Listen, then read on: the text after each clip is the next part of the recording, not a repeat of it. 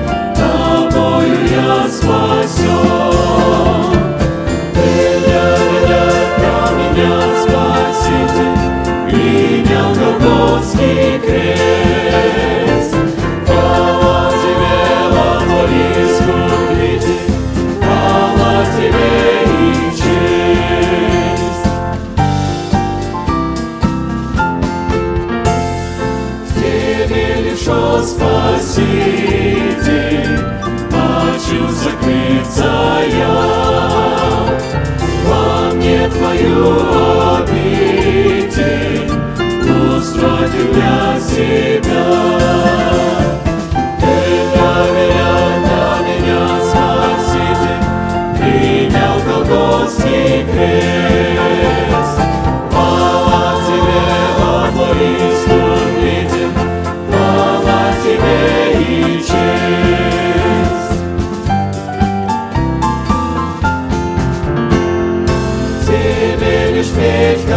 хочу всегда во всякий миг. Тебе принадлежу я, я весь в руках твоих. Ты для меня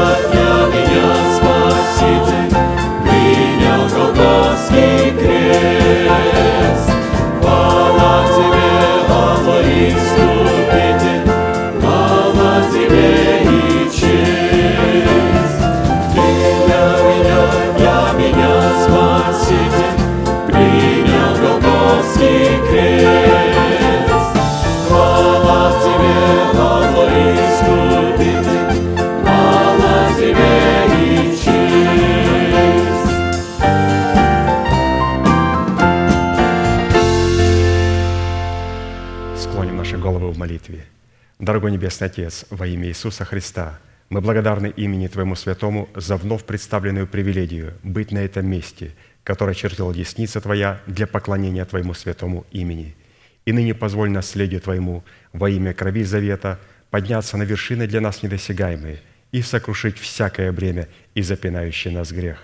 Да будут прокляты в этом служении, как и прежде, все дела дьявола, болезни, нищета, преждевременная смерть, демоническая зависимость, всевозможные страхи, депрессии, разрушение, косность, невежество – все это да отступит от шатров святого народа Твоего.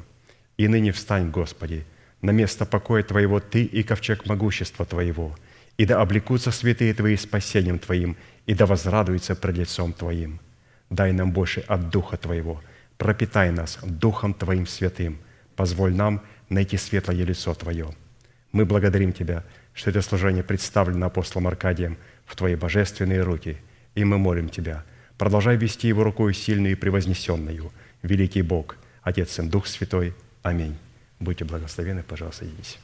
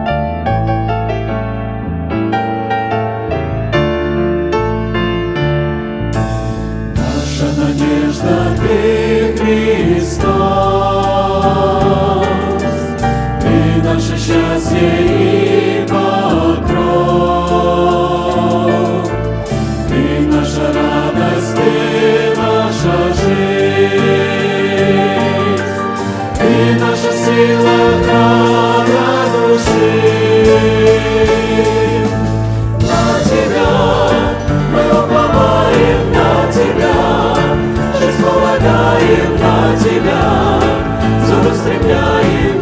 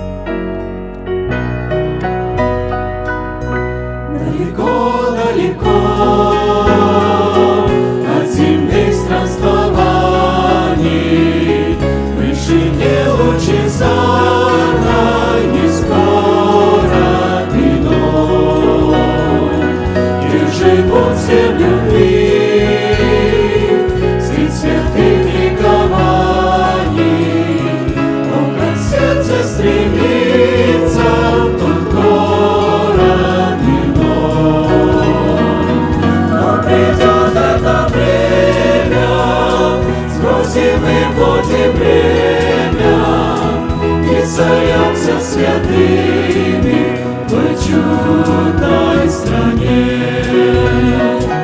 Но придет это время, спросим мы пути премия. и сольемся святыми в чудной стране.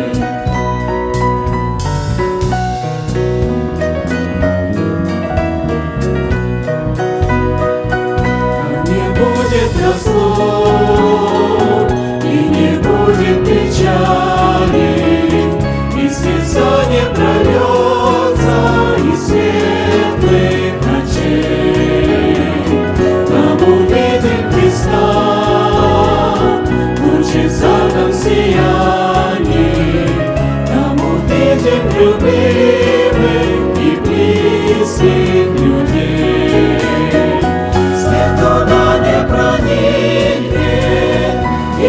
лицо не поникнет, Только радость и счастье там вечно царит.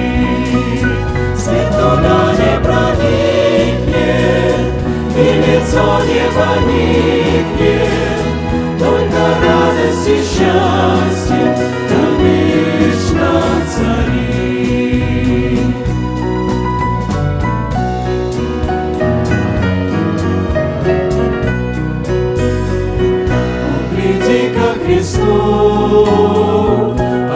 чует он душу, Твое сердце омоет при чистой крови. И оставь свой грех, эту тяжкую ношу, И стремись ты к единству той братской любви. Не напрасно стекала за креста кровь святая, лишь она очищает, блаженство дарит. Не напрасно стекала за креста кровь святая, лишь она очищает, блаженство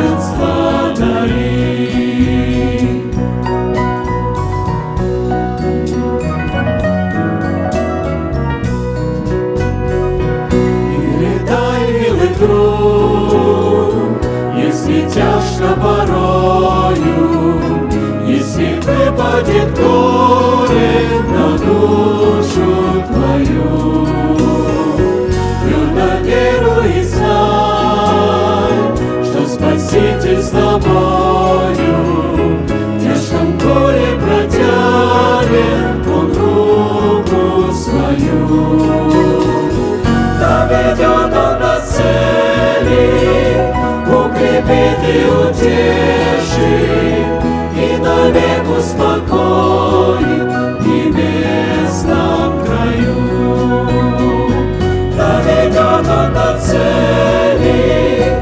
укрепит и утешит, и навек успокоит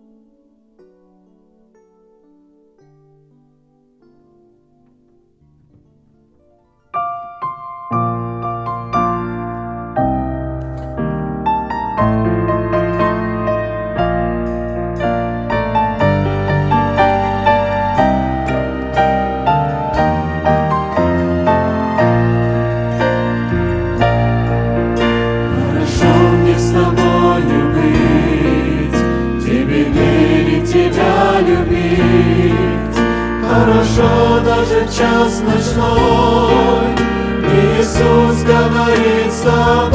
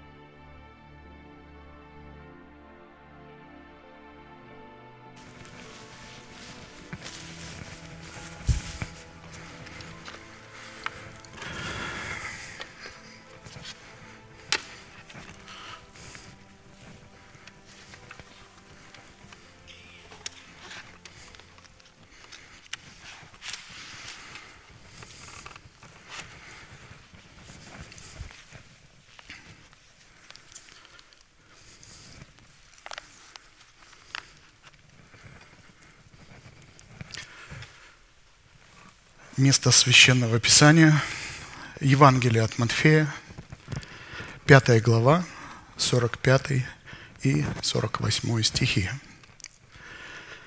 «Да будете отцами, да будете сынами Отца вашего Небесного, ибо Он повелевает солнцу своему восходить над злыми и добрыми, и посылает дождь на праведных и неправедных.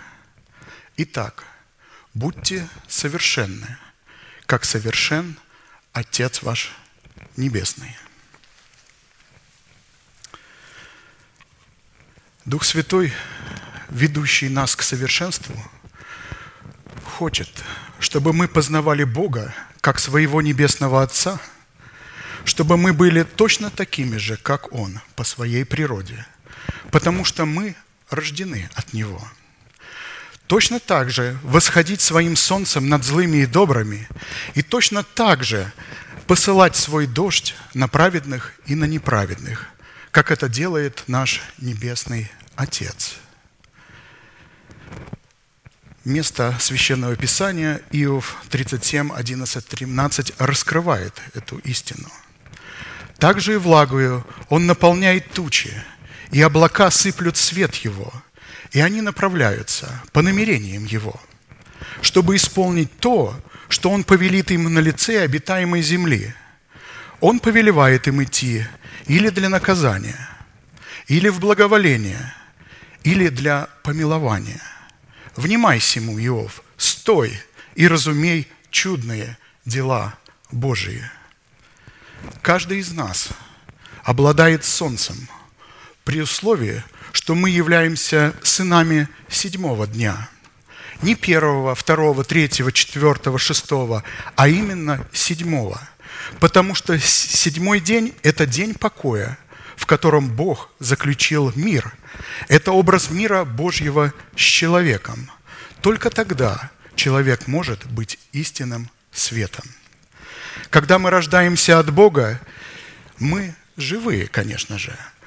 Мы свет, но этот свет не может управлять нашим естеством и не способен быть светом для мира.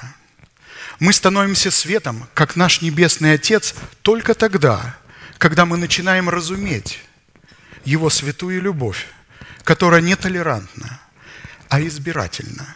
И для этого нужно стать учеником, признавая человека, посланного Богом, как своего учителя. Человека обманывают лжепроповедники, говоря, что любовь Божия изливается на праведных и на неправедных одинаково. Если бы Бог это делал, Он не был бы Богом. Суть нашего Небесного Отца заключается в том, что Он истинный, праведный и святой. Его абсолютная любовь направлена только к Его детям. Не все люди в этом мире имеют образ Сына Божьего. Образ Божий имеют только те люди, которые рождены от Него. Все остальные люди имеют образ дьявола. Иисус сказал верхушке и элите израильского народа, которые говорили, что наш отец Авраам, Иисус сказал, ваш отец дьявол, вы хотите исполнять похоти, желания вашего отца. Поэтому и говорите, что ваш отец Авраам незаконно. У человека, который является Детем Божиим – у него будут пожелания Божии. Он будет желать испол- исполнять желания Божие, как Авраам, отец его, который является отцом всех верующих. И те верующие люди, те, которые рождены от него по духу, а не по крови. Поэтому не ищите желания Бога в своих чувствах и эмоциях. Они находятся в духе, в информации – которые мы слышим с этого места. И как дети Божии мы имеем власть облекаться в нового человека и вести наши чувства и эмоции за желаниями Бога, как написано. У совершенных чувства навыком приучены к развлечению добра и зла. Итак, как истинные ученики – чтобы соответствовать совершенству нашего Небесного Отца, мы продолжим рассматривать путь, ведущий нас к совершенству в серии проповедей нашего апостола и пастора Аркадия, которая называется, как вы знаете, «Призванные к совершенству». И каждый раз, когда пастор говорит про эту проповедь, он читает определенное место, которое он написал. Это место, это слово разделяет – каждого слушающего человека, всех детей Божиих. Давайте прочитаем ее внимательно. Итак, призванные к совершенству – это обетованная заповедь, является наследием святых всех времен и поколений. И адресована эта заповедь сугубо своим ученикам. А почему люди, не признающие над собой власти человека, посланного Богом, к наследию этой заповеди никакого отношения не имеют и не могут иметь? Здесь скрывается тайна, которая открывается только ученикам. В связи с исполнением этой повелевающей заповеди мы остановились на назначении праведности Божией в сердце человека.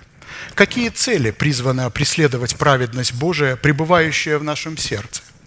А в частности на том, что назначение праведности сердца в, на, э, в нашем сердце, принятой нами в разбитых скрижалях завета и утвержденных в новых скрижалях, призваны дать Богу возможность не законом даровать нам обетование, быть наследниками мира, но праведностью веры, подобно тому, как Он это даровал Аврааму и семени его. Римлянам 4.13. «Ибо не законом даровано Аврааму и семени его обетование быть наследником мира, но праведностью веры». Если мы не войдем праведностью веры в наследие мира – то мы погибнем, несмотря на то, что мы получили спасение. Мы его утратим и потеряем в собственных плотских желаниях, скрытых в религиозных одеждах, так называемые добродетели и евангелизации. Таким образом, наши имена будут изглажены из книги вечной жизни, хотя были туда и вписаны до этого. Мы отметили, что наследие мира, пребывающее в сердце человека, это сокровищница нашей надежды в Боге, содержащаяся в себе совокупность всех обетований Божиих, которые являются целью праведности. Когда мы получаем оправдание, то целью нашего, цель нашего оправдания состоит в том, чтобы мы, как праведные люди, творили правду – Творить правду – это идти к миру, чтобы обратить на себя благоволение Бога и заключить с Ним завет мира. Таким образом, именно праведность посредством мира Божия, содержащегося в завете мира, может и призвана соблюдать наши сердца и наши помышления во Христе Иисусе. Филиппийцам 4, 6, 7.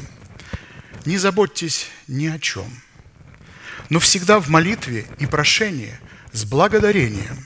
Открывайте свои желания пред Богом, и мир Божий, который превыше всякого ума, соблюдет сердца ваши и помышления ваши во Христе Иисусе.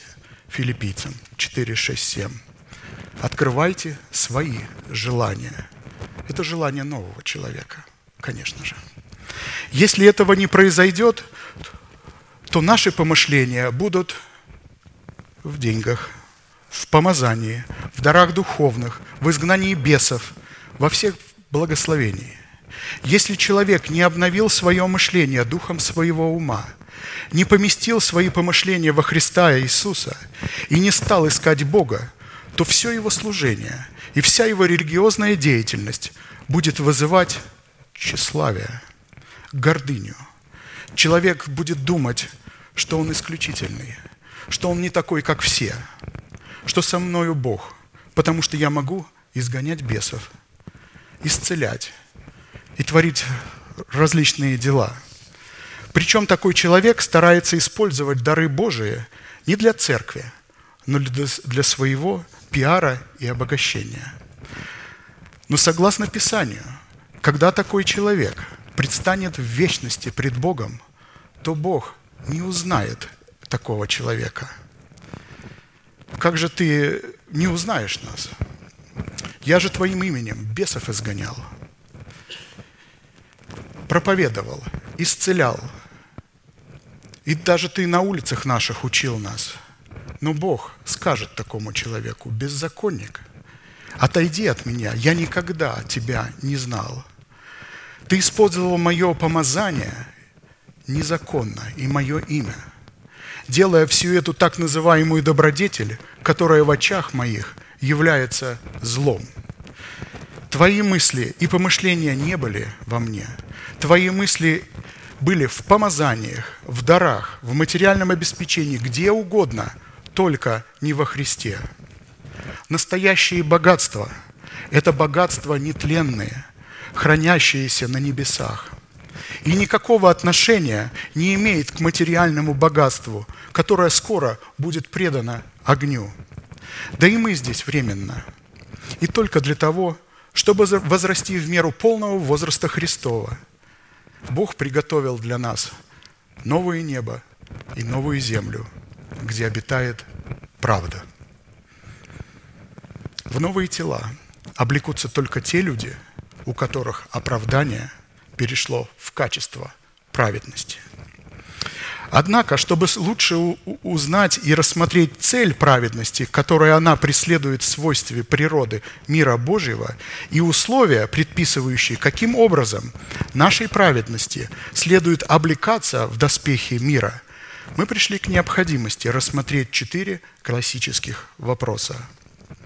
Какими свойствами Писание наделяет мир Божий, призванный соблюдать наше помышление в Иисусе Христе – какими полномочиями обладает мир Божий в отношениях человека с Богом и человека с человеком, какие условия необходимо выполнить, чтобы облечься в мир Божий, призванный сохранять наши помышления во Христе. По каким признакам следует испытать самого себя, что мы являемся сынами мира, а следовательно и сынами Божьими.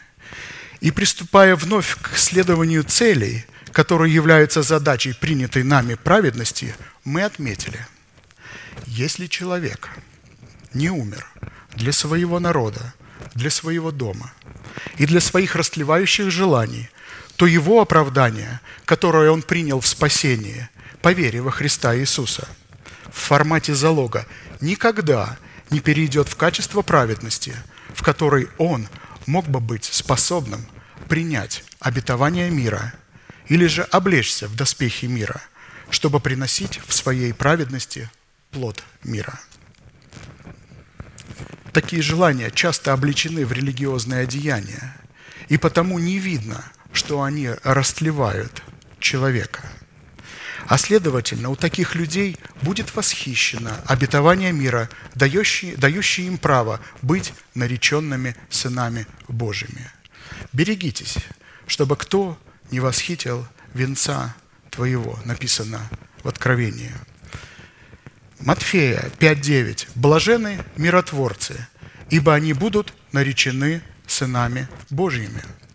Свойство мира Божьего в сердце человека – это доказательство, что он является сыном мира, что дает Богу возможность наградить человека достоинством имени Сына Божьего чтобы он мог разделить с ним исполнение всего написанного в нем, в законе, в пророках и в псалмах. Все, что было написано о кресте, о Христе, написано и о нас, если мы находимся в Иисусе.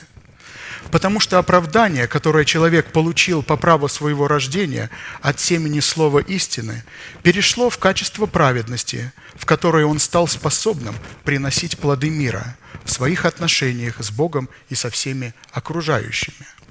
Старайтесь иметь мир со всеми и святость, без которой никто не увидит Господа. Евреям 12, 14. В данном случае речь идет о таком мире, который может твориться только в границах святости, или же быть выражением и явлением святости, пределы которые обуславливаются заповедями Бога. Если возможно с вашей стороны, будьте в мире со всеми людьми, Римлянам 12, 18.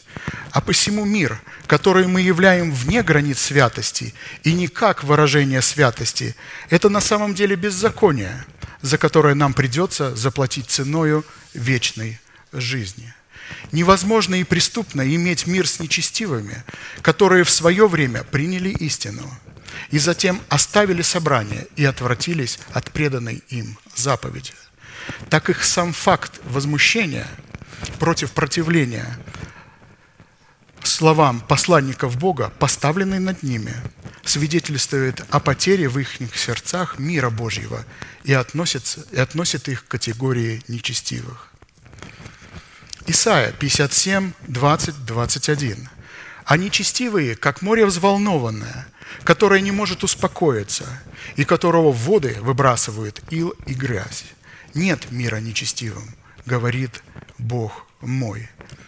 В какие бы одежды они ни рядились, и в какую в их глазах, собственных глазах добродетель они не совершали, Писание говорит, что это выброс ила и грязи. Потому что то, что мы приносим, оценивается по тому, кем мы являемся. Еще раз. Потому что то, что мы приносим, оценивается по тому, кем мы являемся. Если у нас нет мира, и мы брос- бросили вызов Богу, Его порядку, Его законам, а потом пытаемся независимо, где-то вне, заново служить Богу, чтобы поставить себя на определенный уровень, это выброс ила и грязи. И таким людям никогда не будет мира.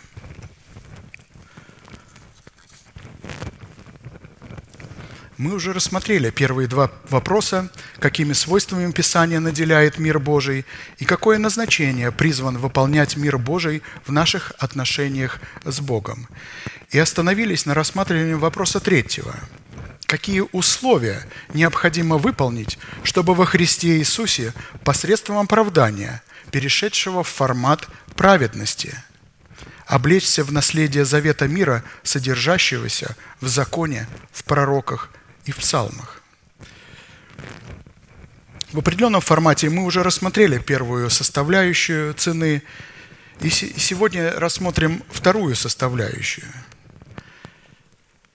Я напомню, что первая составляющая была за право быть облеченными в мир в Божий, призванный соблюдать наши помышления во Христе Иисусе, состояла в уклонении от зла и делании добра. Псалом 33, 15. «Уклоняйся от зла и делай добро. Ищи мира и следуй за ним». На иврите «преследуй», «гонись». Если мы будем уклоняться от программы зла и ее носителей в соответствии, в соответствии имеющихся указаний, мы будем сокрыты во Христе Иисусе, что позволит нам творить добро. Творить добрые дела возможно только будучи сокрытым во Христе Иисусе. Ибо мы, Его творение, созданы на добрые дела, которые Бог предназначил нам исполнять. Это наше предназначение и наше призвание. Я кратко напомню границы. Я не буду повторять весь пункт, хотя весь а, первое условие, но кратко, очень важно, я напомню четыре основных момента, где, в каких границах мира а, должно находиться наше сердце, чтобы Бог рассматривал всю- все наши дела как добрыми делами. И первое – это когда мы найдем добрую жену в лице невесты Ангца, во главе которой стоит посладник Бога, а не человек, поставленный, поставивший себя сам или избранным путем голосования. Под доброй женой однозначно подразумевается такое собрание святых, которое является тесными вратами, или же в котором возвещается учение Иисуса Христа, пришедшего во плоти, то есть иметь органическое, как пастор говорит, причастие конкретной церкви. Второе. Когда мы отождествляем самого себя в смерти Иисуса Христа и в Его воскресении. То есть добрые дела могут твориться только в границах заключенного с Богом завета, которые мы заключаем в крещениях. Вне этого завета любое доброе дело, на наш взгляд, будет являться беззаконием. Третье. Когда мы достойно принимаем вечерю Господню, обуславливающую Новый Завет. Потому что добром в очах Бога будет только то дело, которое человек творит в границах праздника Песах и Великой Субботы, когда сам человек становится этим праздником и Великой Субботой, местом, где успокаивается Бог. И четвертое, когда мы принимаем того человека, которого Бог подставил, поставил над нами, который является для нас устами Бога, передающим нам премудрость Урима. Итак, давайте обратимся теперь ко второй составляющей цены за право быть облеченными в мир Божий, призванный соблюдать наши помышления во Христе Иисусе.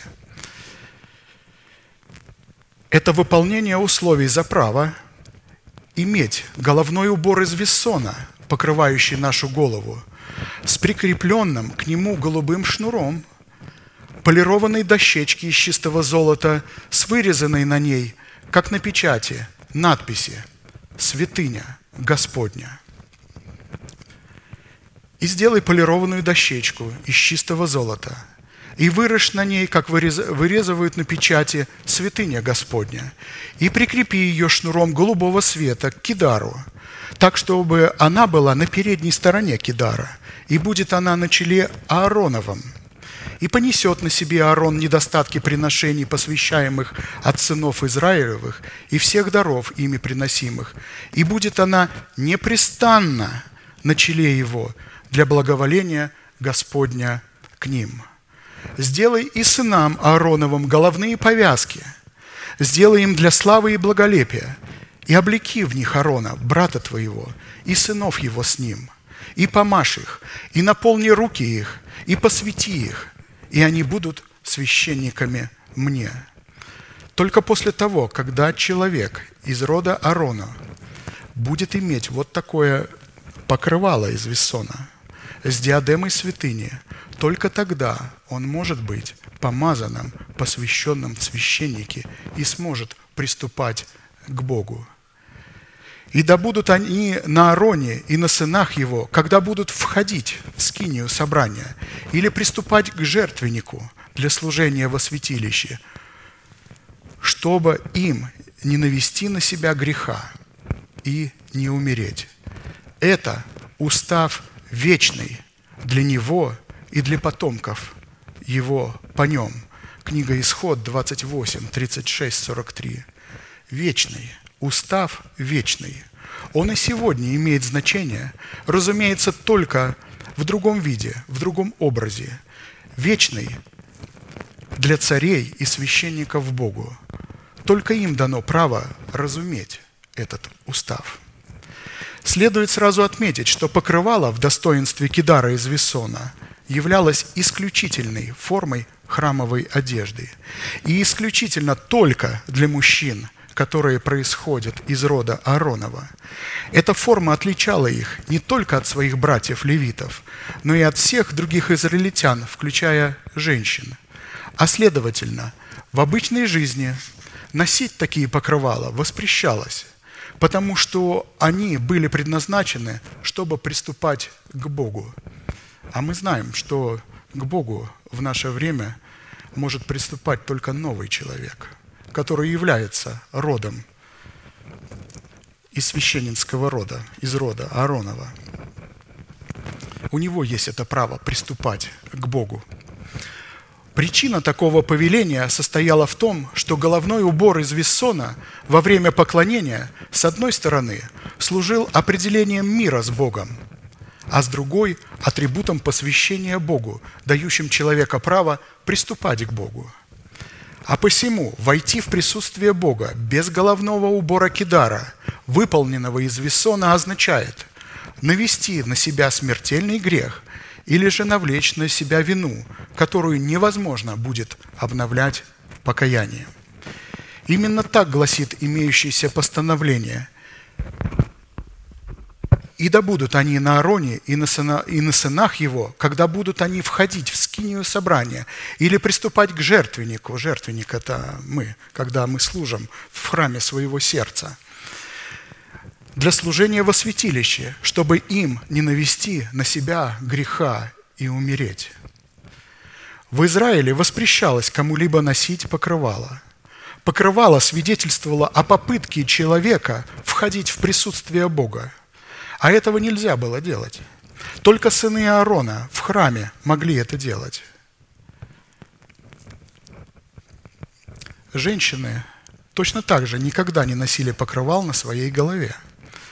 Были покрывала временного значения, которые применялись, применялись для других назначений. Например, невеста покрывала себя покрывалом украшения.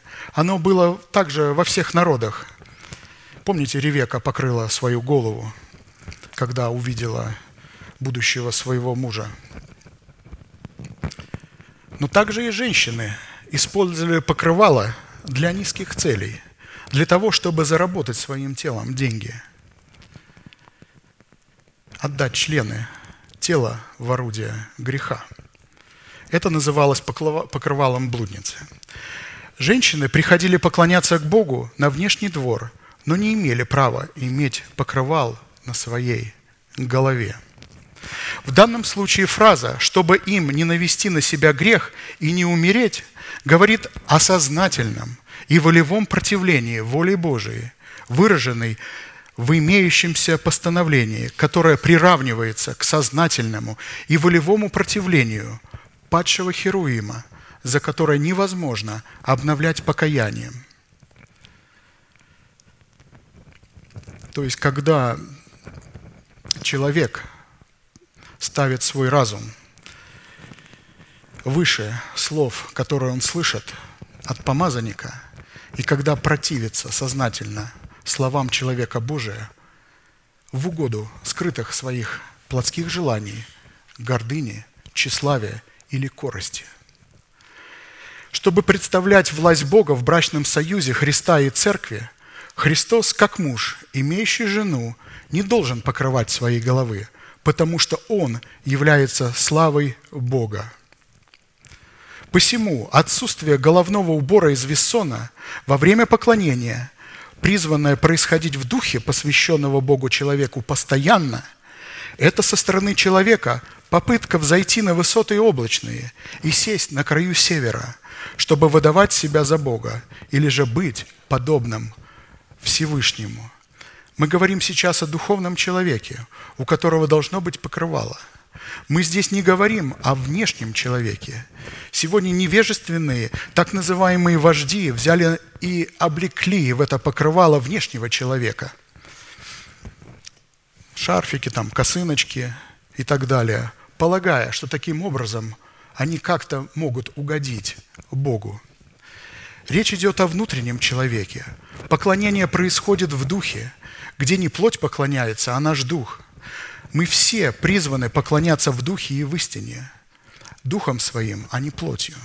Это наш новый человек, живущий в нас, который не имеет пола, должен иметь это покрывало. Как раз это и пытался сделать Херувим осеняющий, взять это покрывало, чтобы быть подобным Богу. Покрывало, данное Аарону, делало его подобным Богу, так как это покрывало есть слава и благолепие. Далее нашим пасторам приведены для нас семь составляющих в определении Кидара из Вессона, которое является свидетельством мирных отношений с Богом, из которых мы сможем уразуметь ту цену, которая необходима для того, чтобы приступать к Богу. Рассматривать головной убор из Вессона мы будем вместе с пастором не в предмете какого-либо материального атрибута на голове человека, а в составляющих наше посвящение, дающее нам право облечься в мир Божий в достоинстве Кидара из Вессона.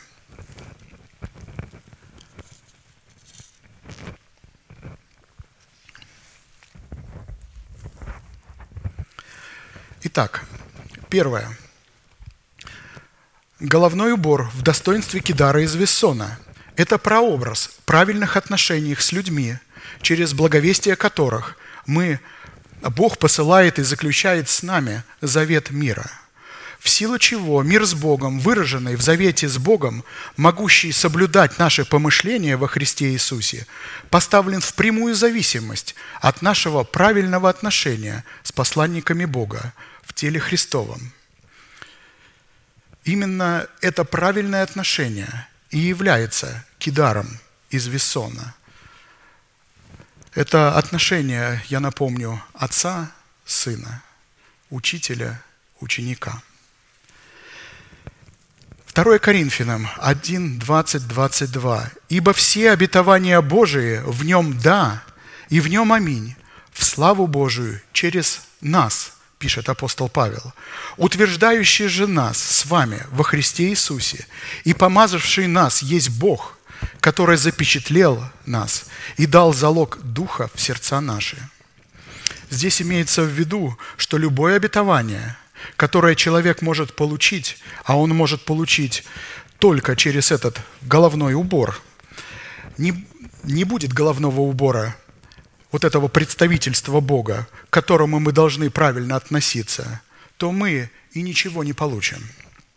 Исходя из данной констатации, одним Бог дал помазание познавать и определять суть содержимого во всяком обетовании, и затем посредством благовествуемого слова передавать его обетование собранию святых. Речь идет о помазании толкующего Слова Божия, а другим дал помазание посредством слушания и соблюдения услышанного понимать и принимать эти обетования, как написано. Блажен читающий и слушающие слова пророчества сего и соблюдающие написанное в нем, ибо время близко. Откровение, 1 глава, 3 стих. И читающие, и слушающие должны соблюдать Слово. Но читающий один, он читает и разумеет. Все остальные не разумеют, но слушают – и соблюдают. Здесь под читающим имеется в виду толкующий, тот, кто видит откровение Божие. Чтобы понимать посланника, нужно читать Библию. И когда мы приходим в Дом Божий для слушания Слова, приготовляем свое сердце и слышим Слово, то места Писания будут всплывать в нашей памяти. Филиппийцам 4.9. «Чему вы научились? Что приняли и слышали, и видели во мне, апостол Павел пишет, и видели во мне, то исполняйте, и Бог мира будет с вами. Апостол Павел для церкви был живым примером. Церковь не говорила, это там когда-то было, это пророки умерли, сейчас апостолов нету. Он был живым примером. И у нас есть живой пример. Если человек не найдет этот живой пример, он вообще ничему не научится, он вообще не получит никаких обетований. И его спасение поставлено под большой вопрос. Когда Бог будет с нами? Когда мы будем научены от того, что мы приняли и чему научились от человека, которого поставил над нами Бог. Второе. Головной убор в достоинстве Кидара из Вессона – это атрибут власти над ангелами – служащими нам по воле Божией. Видя на человеке кидар из Весона, ангелы Божии видят его как знак власти, от которой они поставлены в зависимость. Такой человек является их господином. Всякому слову, которое такой человек будет исповедовать в молитве, ангелы Божии будут покорны и будут исполнять каждое такое слово – ведь такой человек будет исповедовать веру сердца, которую он принял и взрастил от посланного Богом человека. Святой Дух исполняет для нас все через ангелов. Нет кидара, нет слова веры и нет упования. Слова человека, который не имеет кидара, будут мертвые – Евреям 1, 13, 14.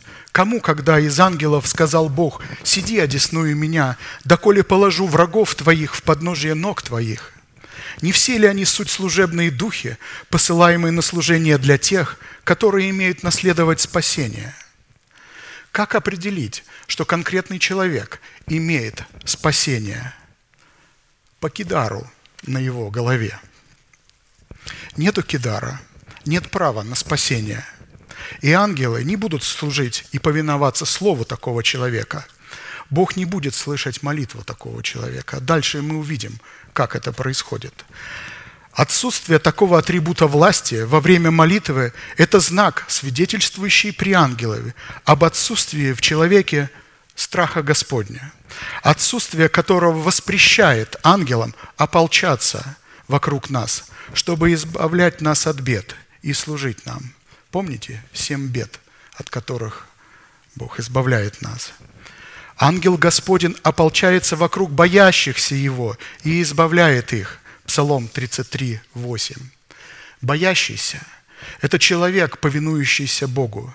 Его Слову, которое исходит для нас из уст помазанника Господня, и уста которого являются для нас устами Бога. Иоанна 3,34. «Ибо тот, которого послал Бог, говорит слова Божии». Исходя из имеющейся констатации, следует, что головной убор в достоинстве Кидара из Вессона – это атрибут страха Господня, пребывающего в человеке в достоинстве, в достоинстве, в достой, извините, в достоинстве премудрости Божией. Чтобы подтвердить данную мысль учением апостолов, будем исходить из того, что все они, апостолы, получили познание о том, что во Христе Иисусе нет мужского пола и женского, и что все мы одно во Христе Иисусе, и что под молящейся женой имеется в виду церковь Иисуса Христа в лице невесты Ангца, признающая, Христа главою. А под мужем, как, глава, как главы тела церкви, имеется в виду Сын Божий в статусе Сына Человеческого, а также те человеки, которых Бог поставил, чтобы пасти и взращивать избранных Божиих в меру полного возраста Христова. Ибо все вы сыны Божии по вере во Христа Иисусе, и мужчины, и женщины, и девицы, и мальчики, независимо от пола. Сыны – это люди, исповедующие веру сердца, как мы помним. Ибо все вы сыны Божии по вере во Христа Иисуса, все вы во Христа крестившиеся, во Христа облеклись. Нет уже иудея, ни язычника, ни раба, ни свободного, нет мужского пола, ни женского, ибо все вы одно во Христе Иисусе. Если же вы Христовы, то вы семя Авраамова и по обетованию наследники. Галатам 3, 26, 29. Мы не имеем права толковать какое-нибудь изречение в Писании в отрыве от других изречений. А теперь пастор Аркадий обращает наше внимание к другому изречению того же апостола, но только в другом его послании, которое могло подтвердить эту мысль. «Посему жена и должна иметь на голове своей знак власти над нею для ангелов». 1 Коринфянам 11.10. Обратите внимание на скобки. Если мы упраздним добавочные слова переводчиков, приведенные ими в скобках, которых нет в оригинале, для лучшего понимания смысла, как их субъективный взгляд на смысл данного перевода, то мы получим текст с совершенно иным смысловым значением, а именно «Посему жена и должна иметь на голове своей власть для ангелов». 1 Коринфянам 11, 10. В оригинале написано «власть над ангелами». Исходя из того, что все мы, как невеста Агца, независимо от пола и социального статуса, должны иметь достоинство такого покрывала на своей голове, который мог бы служить пред Богом кидаром из Вессона, следует то. Первое. Всем нам, чтобы иметь достоинство такого покрывала на своей голове – необходимо признавать над собой власть Христа в лице пастора и его помощников, в лице мужа, в лице отца, всякого начальства, которое поставил Бог. Всем нам, второе, всем нам, чтобы иметь достоинство такого покрывала на своей голове, необходимо признавать власть нашего духа в лице нашего нового человека над нашим обновленным умом. Итак, Муж не должен покрывать голову. Речь идет не о муже. Речь идет о нашем духе, а не в буквальном смысле о мужчине. Во Христе нету ни мужского пола, ни женского. Не может же апостол Павел противоречить сам себе. Итак, муж не должен покрывать голову, потому что он есть образ и слава Божия, а жена есть слава мужа. Ибо не муж от жены, но жена от мужа. И не муж создан для жены, но жена для мужа. Посему жена и должна иметь на голове своей знак власти над нею для ангелов. Впрочем, ни муж без жены, ни жена без мужа в Господе. Ибо как жена от мужа, так и муж через жену. Все же от Бога. 1 Коринфянам 11, 7, 12. А теперь давайте посмотрим. Пастор приводит более расширенную версию, которая из-за неправильного толкования породила незаконное возвышение мужского пола над женским полом, которые, с одной стороны, во Христе Иисусе суть одно – а с другой стороны, как мужчина, так и женщина являют образ и подобие и отблеск Бога, а посему никаким образом не могут возвышаться друг над другом или угнетать друг друга. Как мужчина, так и женщина оба призваны господствовать над миром на тех же самых условиях и в тех же самых пределах, которые определил Бог – и сказал Бог, сотворим человека по образу нашему и по подобию нашему.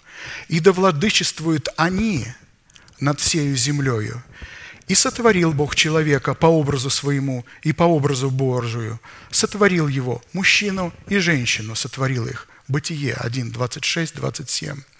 Вот родословие Адама – когда Бог сотворил человека по подобию Божию, создал его, мужчину и женщину, сотворил их и благословил их, и нарек им имя – человек в день сотворения их. Бытие 5, 1, 2. И мужчина, и женщина получили достоинство, имя – человек, и также одинаковую власть. Итак, давайте вникнем в более расширенный перевод – представлена нашим пастором.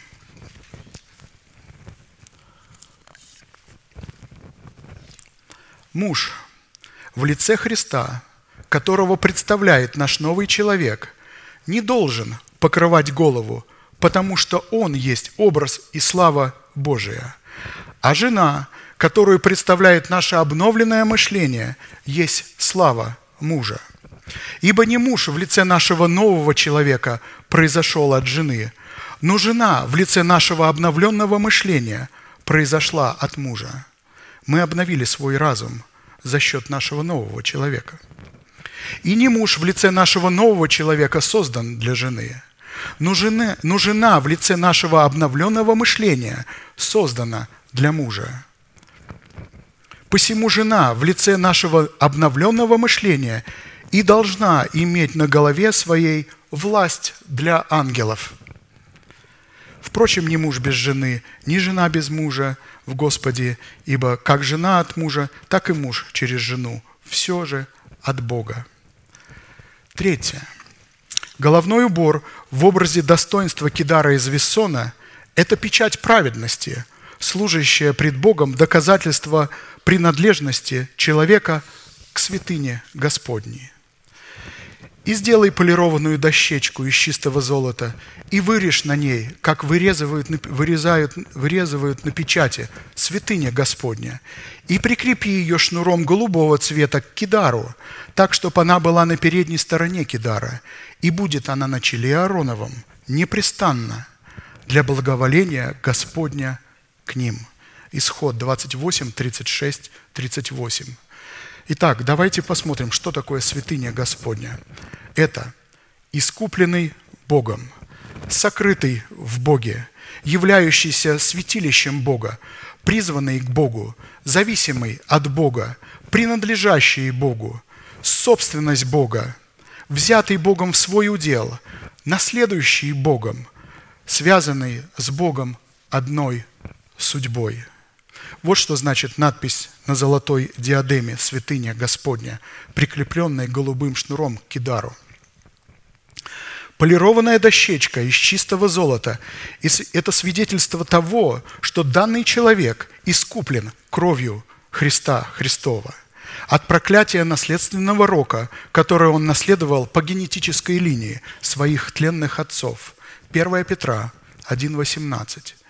Нетленным серебром и золотом искуплены вы от суетной жизни, переданной вам от отцов, но драгоценной кровью Христа, как непорочного и чистого агца, предназначенного еще прежде создания мира, но явившегося в последнее время для нас, уверовавших через Него в Бога, который воскресил Его из мертвых и дал нам и дал Ему славу, чтобы вы имели веру и упование, и упование на Бога.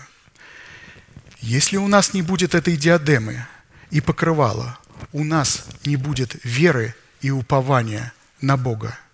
Именно во Христе Иисусе Бог дал нам такое покрывало – быть подобными Богу, святыней Господней.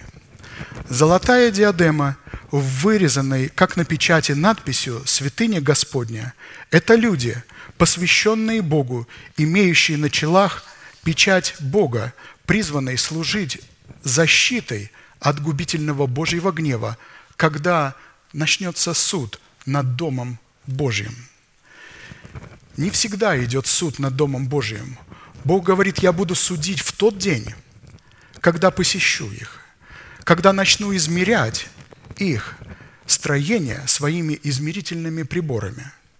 Будь то шнур или измерительная трость, или гнездами, помните, судного наперстника, или же прибором песца, своими весами, своими гирями. У Бога есть много измерительных приборов, и все они представляют истину Слова Божия. Бог будет измерять своим Словом нас, насколько мы своей жизнью, своим поклонением соответствуем вот этим измерительным приборам. В Откровении Иоанна говорится, что Бог дает особое время, в котором Он будет полагать свою печать на чела святых, которые будут посвящать себя Богу в согласии Его порядка, выраженного в правильных отношениях с Его посланниками. В следующем месте Писания, Откровение 7.2.4, пастор показывает и раскрывает образ святых людей, которые имеют золотую диадему и как она наносится – в книге Откровения она носится, она носится совершенно по-другому, чем, как мы читали у Аарона и его сыновей. Но это все та же диадема Бога, которая представлена совершенно в другом образе, в образе печати Бога. Откровение 7.2.4. «И видел я иного ангела, восходящего от востока солнца и имеющего печать Бога живого. И воскликнул он громким голосом к четырем ангелам, которым дано было вредить земле и морю, говоря, «Не делайте вреда ни земле, ни морю, ни деревам, доколе не положим печати на челах рабов Бога нашего». И я слышал число запечатленных. Запечатленных было 144 тысячи из всех колен – Израилевых. 144 тысячи – это по 12 из каждого колена, то есть 12 раз по 12. Это число 12 указывает на то, что человек имеет в сердце своем учение Иисуса Христа, пришедшего во плоти. 12 учений, четыре реки, которые вытекают из рая, из сердца, орошают Едем, и каждое из этих четырех учений тройственно – мы сейчас его разбираем в воскресенье. Пастор Даниил нам напоминает это учение. Здесь говорится о том, что Бог дает особое время, в которое Он будет полагать свою печать на челах своих святых детей. Бог посылает впереди человека, имеющего при себе прибор песца, перед тем, как явить свой суд. И этот человек с прибором песца – будет измерять нас этим прибором, нас и наше поклонение. Подойди, сделай знак на челах скорбящих святых, которые будут посвящать себя Богу в согласии Его порядка, выраженным в правильных отношениях с Его посланниками. Когда время, данное для посвящения Богу, закончится, в котором Бог будет запечатлевать посвященных Ему своей печатью святыня Господня – вострубит пятый ангел, что не извергнет религиозного князя тьмы, господствующего в воздухе, на землю. И тогда будет дано возмездие всем тем собраниям, всем тем людям, которые называли себя христианинами, христовыми или христианами, но не признавали его порядка и посвящали себя Богу вне требований его порядка, не подозревая, что посвящают себя иному Богу которые освещались не путем освещения, представленным в Писании, а путем сатаны, путем инкаунтеров. Освещение как мы знаем, это отрезок, пастор нам показывает, освящение – отрезок всей жизни, пока мы находимся в теле, а не какой-либо трехдневный ритуал. В силу чего, испол... исп- в силу чего эти люди исполняли силой бесовского духа, полагая при этом, что исполняются силой Святого Духа. Почему? Потому что в свое время не приняли печати Божией, начала свои.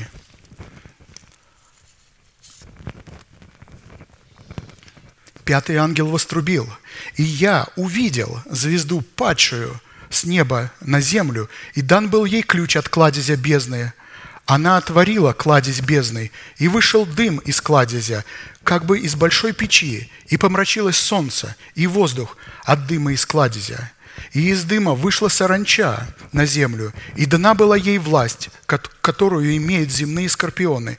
И сказано было ей, чтоб она не делала вреда траве земной, и никакой зелени, никакому дереву, а только одним людям, которые не имеют печати Божией на челах своих. Откровение 9.1.4. О какой земной траве идет речь? Что это за, за земная трава?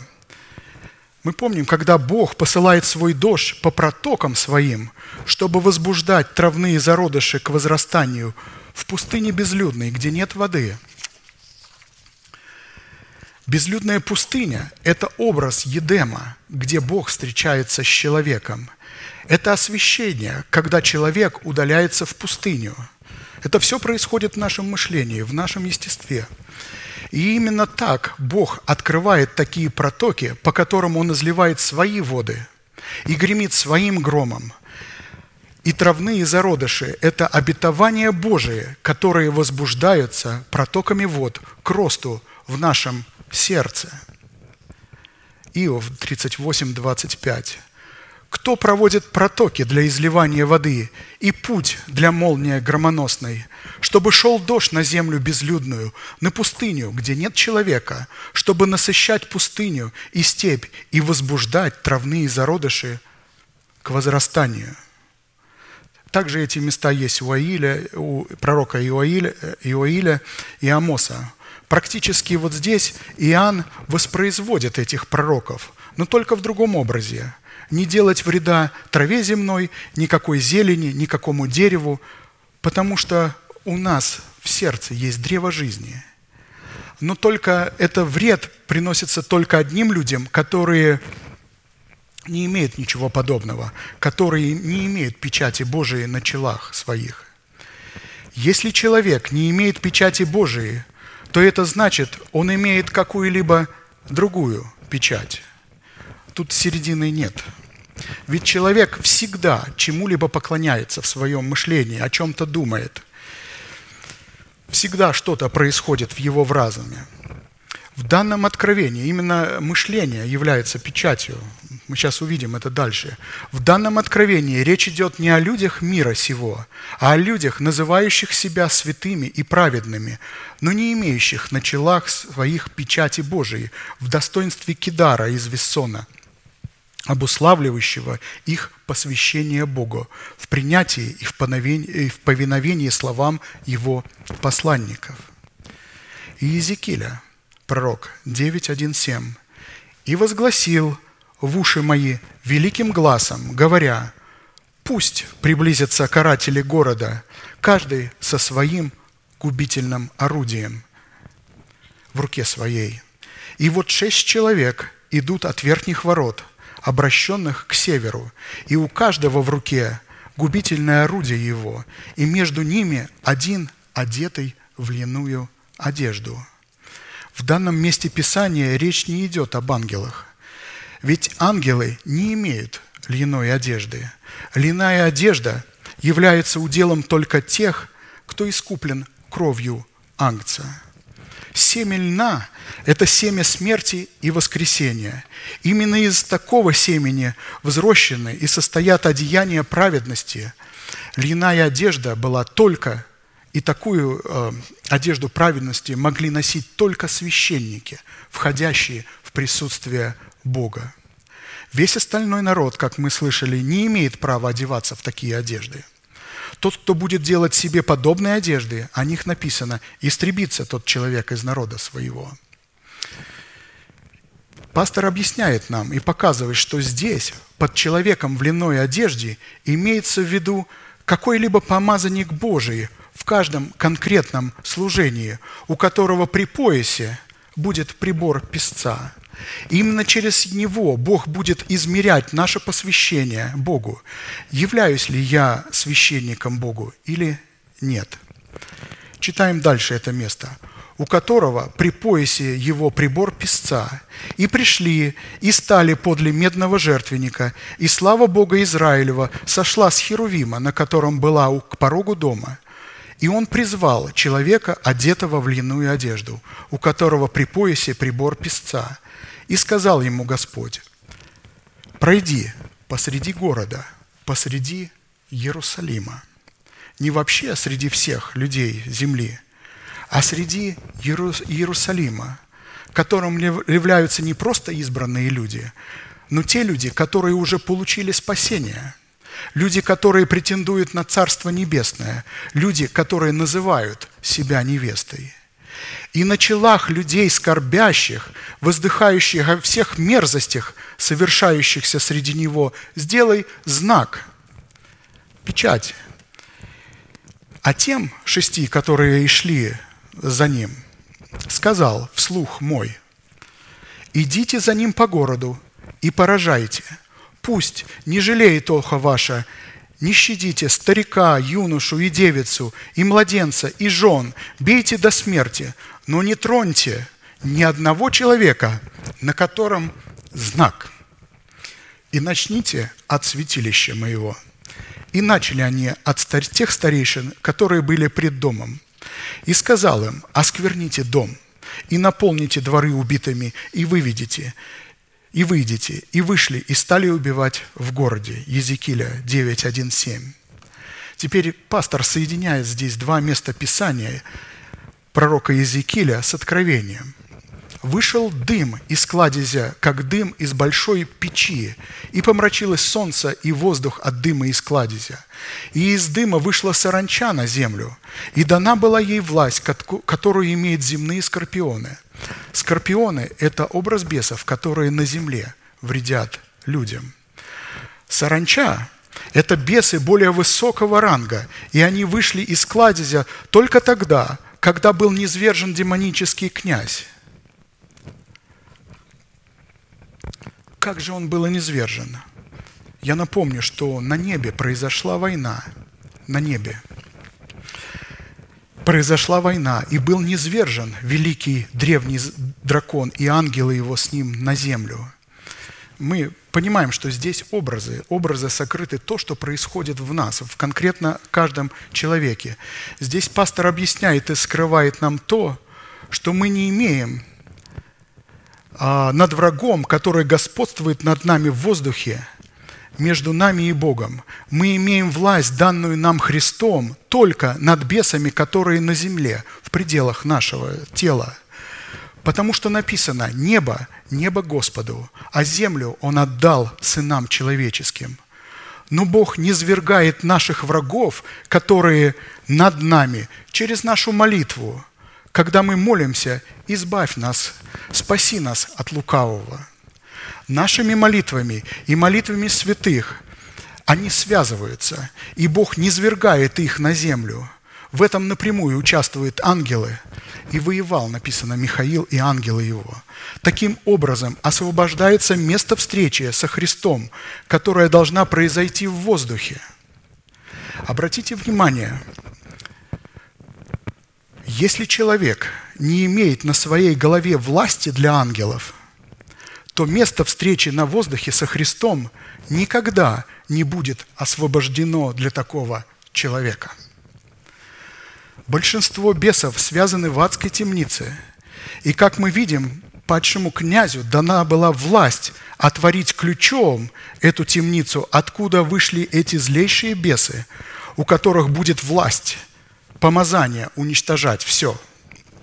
Если человек откажется принимать носителя божественной информации, то он обязательно примет духа обольщения, который будет носителем обольщающей информации, целью которой будет убить человека, возбуждая в нем желание добродетели, всякой религиозной деятельности для собственного пиара. И эту власть человек передает сам, когда отказывается принимать кидар из Вессона, на который будет помещена золотая диадема, знак на челе. Потому что такой человек не скорбит – о всей мерзости, происходящей в Иерусалиме. Он не может разуметь эту скорбь креста, потому что отвергает человека, посланного Богом, говоря, у меня есть своя голова. И мне тут вспоминается место, которое Христос говорил а, касательно освящения. Давайте я его прочитаю, очень коротенько.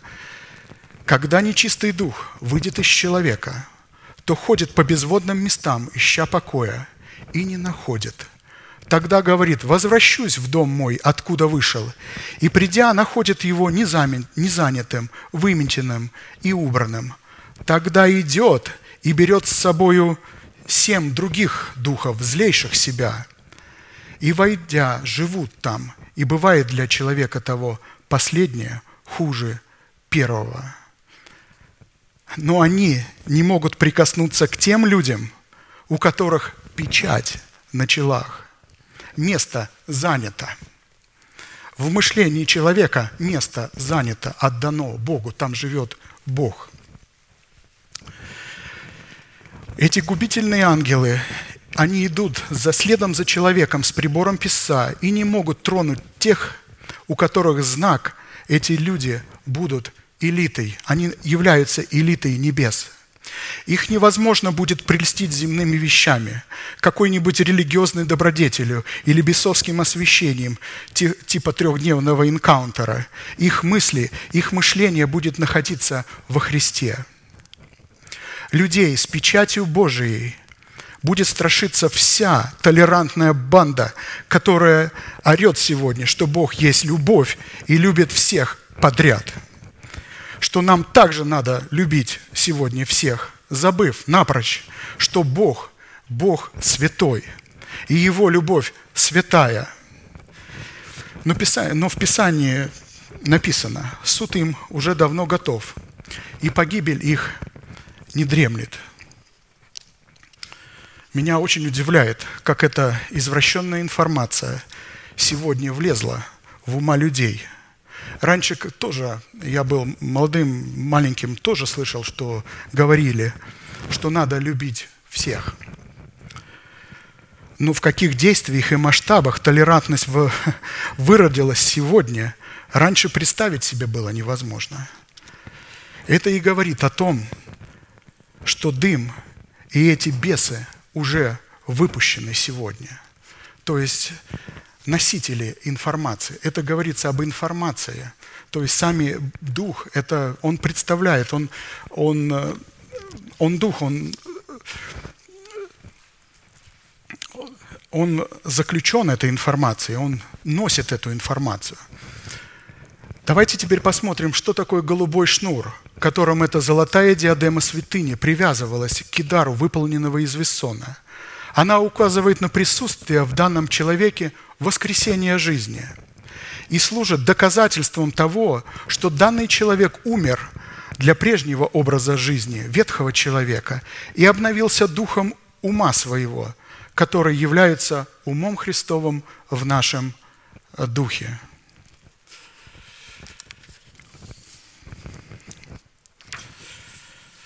Ну, четвертый пункт очень пространный. И я вижу, что наше время уже иссекло. И я, по примеру Даника, нашего пастора, не буду бежать, а оставлю это на следующий раз, если Господь позволит. Аминь, святые. Будем молиться и благодарить за то слово, которое мы могли вспоминать сегодня, которое записано уже в наших сердцах. Будьте благословенны в вашей молитве.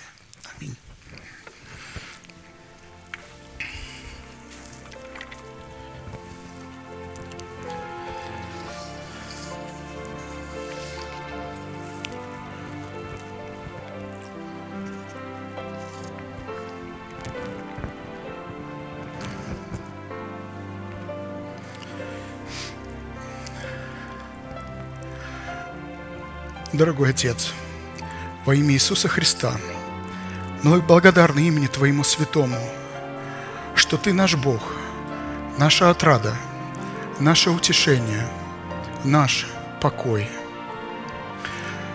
Благодарим Тебя за церковь, которая есть тело Твое на земле. И Ты соделал нас причастниками этого тела и дал нам привилегию иметь такие близкие отношения с друг с другом. Ты научил нас не сходить друг к другу и прощать друг друга, как и Ты простил нас во Христе.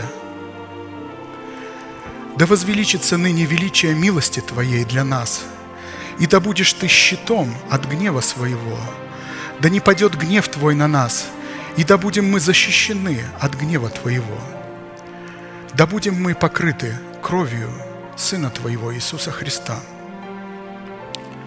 Ты сокрыл нас в смерти Сына Твоего, и мы носим мертвость Сына Твоего в наших телах, чтобы и жизнь Твоя раскрылась в наших смертных телах.